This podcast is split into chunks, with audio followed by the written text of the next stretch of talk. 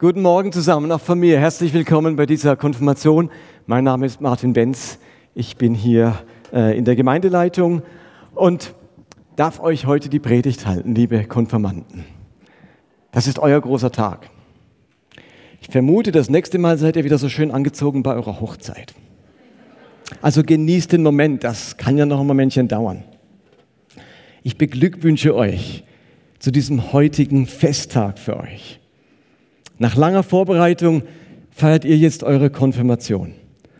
Und das hat euch wahrscheinlich Herr Jonathan schon er erklärt, das Wort Konfirmatio, das lateinische Wort, das heißt so viel wie befestigen oder bekräftigen oder bestätigen. Und mit dieser Konfirmation, da geschehen eigentlich vier Dinge. Zum einen bekräftigt ihr euer Ja zu Gott. Bei eurer Taufe, da hat Gott sein bedingungsloses Ja zu euch gesprochen. Gott steht zu euch, euer ganzes Leben lang. Und heute, mit diesem Ja eurerseits, sagt ihr, und wir steigen ein in diese Beziehung. Und wir bekräftigen sie heute. Vielleicht habt ihr Beziehung auch schon länger, aber heute macht ihr offiziell euer eigenes Ja dazu. Das ist ein ganz entscheidender Ausdruck heute Morgen bei dieser Konfirmation. Zum anderen stellt diese Konfirmation den, das Ende eures kirchlichen Unterrichts dar. Und wunderbar, Jonathan, dass das nicht so der klassische Unterricht war. Man muss nicht noch einmal in der Woche nochmal Schule haben. Wenn man schon so viel Schule hat, dann ist es gut, wenn so eine Jugendgruppe auch ganz viele andere Elemente und fröhliche Elemente beinhaltet. Also heute der Abschluss dieses kirchlichen Unterrichts. Und zum Dritten ist das sozusagen euer, euer Start auch in das Thema Abendmahl. Normalerweise darf man ab der Konfirmation auch beim Abendmahl teilnehmen und ist offiziell zugelassen. Wir als Elia-Gemeinde feiern ein offenes Abendmahl. Bei uns sind grundsätzlich alle Menschen willkommen, aber offiziell ist das sozusagen eure Zulassung zum Abendmahl. Und zum vierten ist die Konfirmation nach kirchlichem Recht das der Eintritt ins Erwachsenenalter, kirchlich gesehen. Also bis ihr vom Staat her erwachsen seid, dauert es noch ein paar Jahre, bis ihr 18 seid. Aber in der Kirche ist man schon vorher erwachsen. Da gilt man als mündig, als reif, als erwachsen mit der Konfirmation. Aber jetzt habt ihr auch ein Stimmrecht in der Kirche, dürft mitwählen, wenn es um den Kirchenvorstand oder sonst etwas geht. Ähm, also ganz große Errungenschaften warten auf euch mit dieser Konfirmation. Aber letztlich geht es darum, dass man damit ausdrücken will, dass ihr jetzt eine ganz eigene Verantwortung habt für euer Leben mit Gott. Und ich möchte nicht nur darüber reden, was dieser Tag vielleicht so rechtlich von der Konfirmation her bedeutet, sondern vielmehr, wie es danach weitergeht. Und vielleicht kennt ihr den Witz, der unter Pfarrern recht verbreitet ist. Und der geht so. Zwei Pfarrer unterhalten sich über die Fledermäuse, die sich im Kirchturm eingenistet haben und darüber, wie man die schnell und sicher wieder herausbekommt aus dieser Kirche. Und da sagt der eine, dass er ein super Rezept hat. Ich habe die Fledermäuse getauft und danach habe ich sie konfirmiert und weg waren sie. 250.000 junge Menschen werden jedes Jahr konfirmiert in Deutschland. Und manche, man weiß bei keinem sein Motiv, was, warum er sich konfirmieren lassen wollte. Wir können auch niemandem ins Herz schauen. Aber bei manchen ist es wie bei diesen Fledermäusen. Nach der Konfirmation waren sie weg von der Kirche. Und ich wünsche mir, dass viele Konfirmanden das anders erleben dürfen. Nicht als Beendigung ihres kirchlichen Daseins, sondern als ganz besonderer Beginn. Das wünsche ich euch als Konfirmanden heute. Denn wie der Jonathan schon gesagt hat, Glaube hat eine ganz wichtige, auch stabilisierende Funktion und tragende Funktion im Leben. Und über dieses Bleiben, über dieses Ja zu Gott, das ihr heute sprecht, möchte ich noch ein paar Worte sagen. Das Wichtigste an diesem Fest, neben der Feier und vielleicht auch dem Geld, das man heute bekommt, ist wirklich diese Geschichte, zu Gott sein Ja zu sagen und ganz bewusst in diese Beziehung zu ihm einzutreten. Und vielleicht ist es euch immer noch ein bisschen peinlich, über Gott zu sprechen außerhalb dieses Gottesdienstes. Irgendwie ist es vielleicht ein wenig uncool. Und das kann ich auch nachvollziehen. Aber ich möchte euch heute was mitgeben und euch ermutigen, es nicht so zu machen wie die Fledermäuse, sondern etwas aus eurem Glauben zu machen. Wer von euch erinnert sich noch an, an das Seepferdchen? Wer von euch hat Seepferdchen gemacht? Wisst ihr noch, was das ist? Ihr Erwachsenen? Das Seepferdchen. Ich habe eben, ja genau, ich habe jetzt äh, zwei Töchter im Alter von sieben und fünf Jahren und da ist das gerade ganz relevant, ähm, das Seepferdchen machen.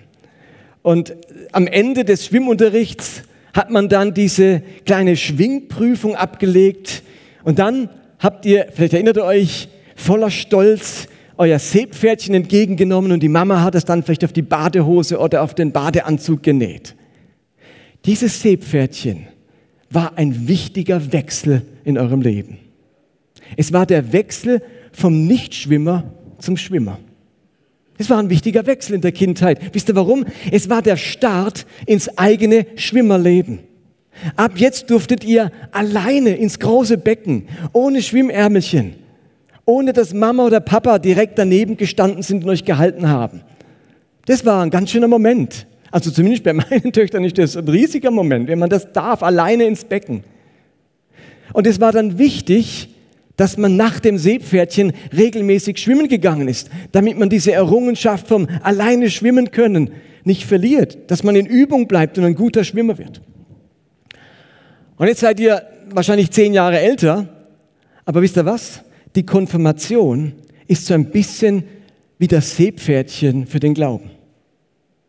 Nach nicht dem Schwimmunterricht, sondern dem Konfirmationsunterricht findet ein Wechsel statt in eurem Glaubensleben. Ab jetzt dürft ihr alleine glauben. In der großen Welt glauben. Glauben, ohne dass Mama und Papa direkt nebendran stehen und euch die Gebete vorsprechen oder aus der Kinderbibel vorlesen. Euer Glaube, das ist jetzt eures. Es ist euer Glaube, eure Reife, eure Verantwortung und eure große Chance.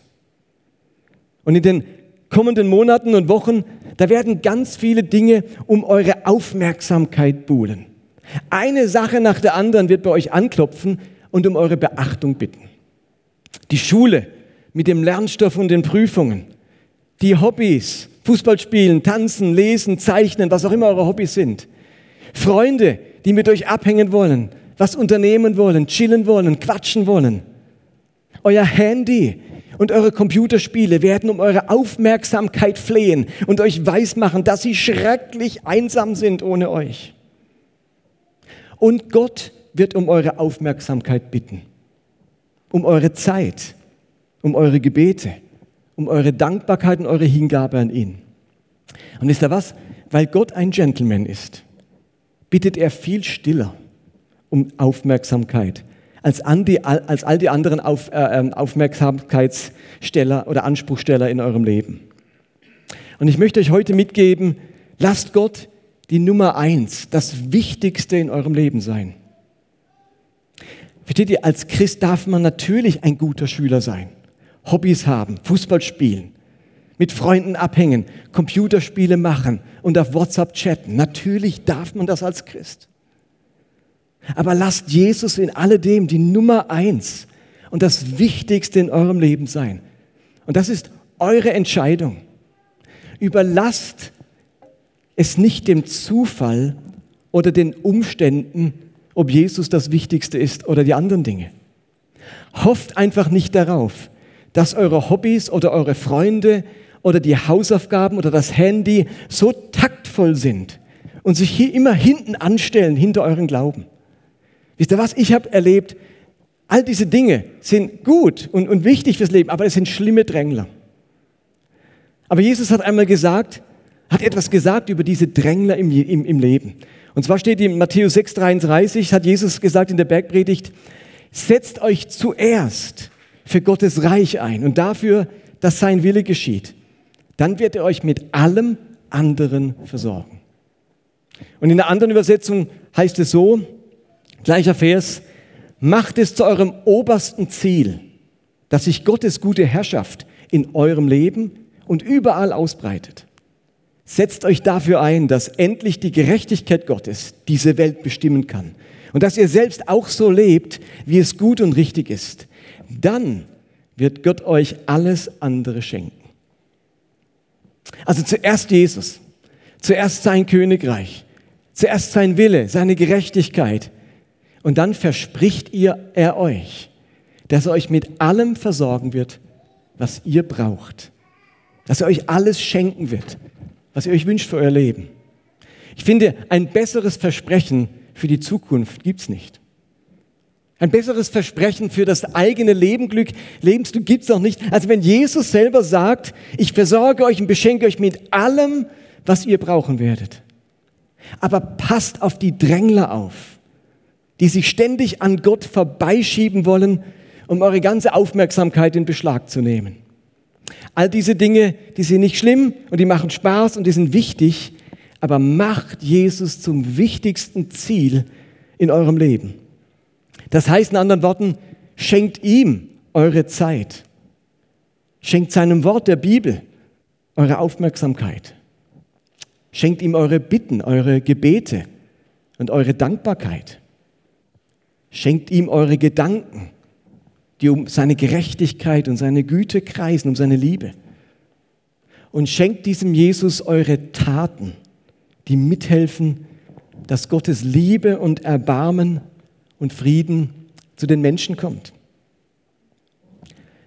Die Elia-Gemeinde, unser Gottesdienst, die Jugendgruppe oder der Jugendhauskreis, der kann euer Glaubensschwimmbecken sein, in dem ihr euren eigenen Glauben einüben könnt, um das geistliche Schwimmen einzuüben und nicht zu verlernen. Da gibt es als Gemeinde, wir haben ganz viele Schwimmerbecken. Und ihr seid herzlich eingeladen, auch in Zukunft nach der Konfirmation in den verschiedenen Schwimmerbecken euch auszutoben und euer geistliches Schwimmen zu trainieren. Und ihr Lieben, dann wird euch Gott sowas von versorgen, dass ihr euch das gar nicht vorstellen könnt. Das kann ich nach 40 Jahren Leben mit diesem Jesus bezeugen. Wenn man darum ringt, dass der das Wichtigste im Leben ist, ihr Lieben, dann kommt man nicht zu kurz dann sorgt dieser Jesus dafür, dass mein Leben gelingt, dass tiefe innere Wünsche tatsächlich ihre Erfüllung finden. Jesus kümmert sich um den Zustand meines Herzens, meiner Seele, meines Lebens, wenn er diese Rolle in meinem Leben spielen darf. Ich habe mich damals als Fledermaus-Christ oder Fleder, ich muss sagen, als Teenager-Fledermaus, so muss ich sagen, als Teenager-Fledermaus habe ich mich damals entschieden zu bleiben und nicht davon zu fliegen und diesem Jesus die erste Stelle in meinem Leben zu geben. Und ich wünsche euch, dass ihr euer Leben lang überreich beschenkt werdet von diesem Jesus, indem er immer wieder die Nummer eins, das Wichtigste, das oberste Ziel in eurem Leben sein darf. Und das wünsche ich euch, dass ihr eben diesen Jesus so stark in eurem Leben erlebt, in eurem Alltag, in eurem Schulalltag, bei den Prüfungen, in den Herausforderungen mit Mitschülern, in den Herausforderungen mit euren Eltern, in den Herausforderungen mit euch selbst, eurem eigenen Körper, eurer eigenen Bestimmung, dass ihr euch überreich beschenkt fühlt und nicht schweigen könnt von dem, was Gott in eurem Leben getan hat. Amen.